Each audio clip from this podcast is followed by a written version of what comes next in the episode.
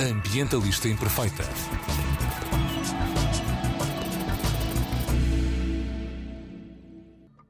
Fui convidada pelo Instituto Marquês de Valflor para uma visita de estudo ao Quênia no âmbito do projeto europeu Climate of Change.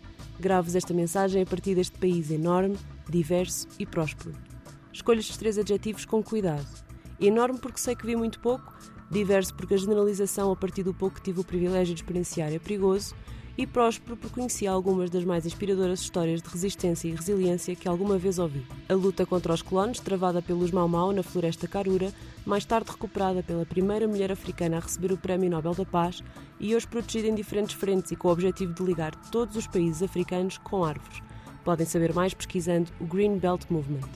A herança e resistência do povo Ogiek que perdeu o seu território e as suas florestas para a construção da ferrovia pelos ocupadores britânicos e que hoje lida com as consequências da desflorestação da região, incluindo chuvas menos frequentes, seca, erosão do solo e insegurança alimentar.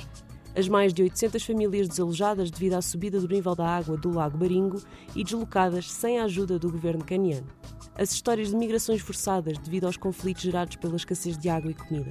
Se só há água para uma família, tenho que a conseguir, nem que me sirva da katana confessou Peter Caemba, gestor de uma refinaria de mel que está a ajudar na recuperação de uma destas comunidades deslocadas. A genial ideia de Salina Meris, que decidiu fugir dos conflitos que se viviam na comunidade de onde origina, onde pessoas morreram por meia dúzia de cabeças de gado, para construir um negócio de criação de porcos, um animal que aqui poucos conhecem, compram, roubam ou comem. Além disso, cria um sistema de biocombustível a partir do estrume dos animais que utiliza para ser totalmente autossuficiente ainda a história da luta pela igualdade de género na tribo Ícamos, onde se valorizam os homens, mas são as mulheres que geram receitas a partir da produção de joalharia e mel. Finalmente, a história de ativismo do grupo de amigos das Ondiri Wetlands, um pântano responsável pela filtragem da água de Kikuyu a Nairobi, que está sob pressão devido à extração de água, à poluição, à desflorestação e à erosão acelerada. Tudo isto, concluí que esta viagem financiada pela União Europeia no âmbito do programa DEAR, com o objetivo de sensibilizar os jovens europeus para a ação pela justiça climática, foi uma história de colonialismo e não de alterações climáticas. O norte global, nomeadamente os europeus, é historicamente responsável por acelerar as alterações climáticas com as práticas colonialistas que aplicou no sul global e que hoje continua a perpetuar.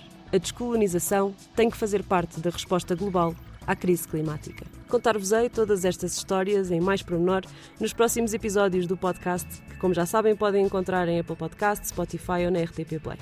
Até para a semana. Ambientalista imperfeita.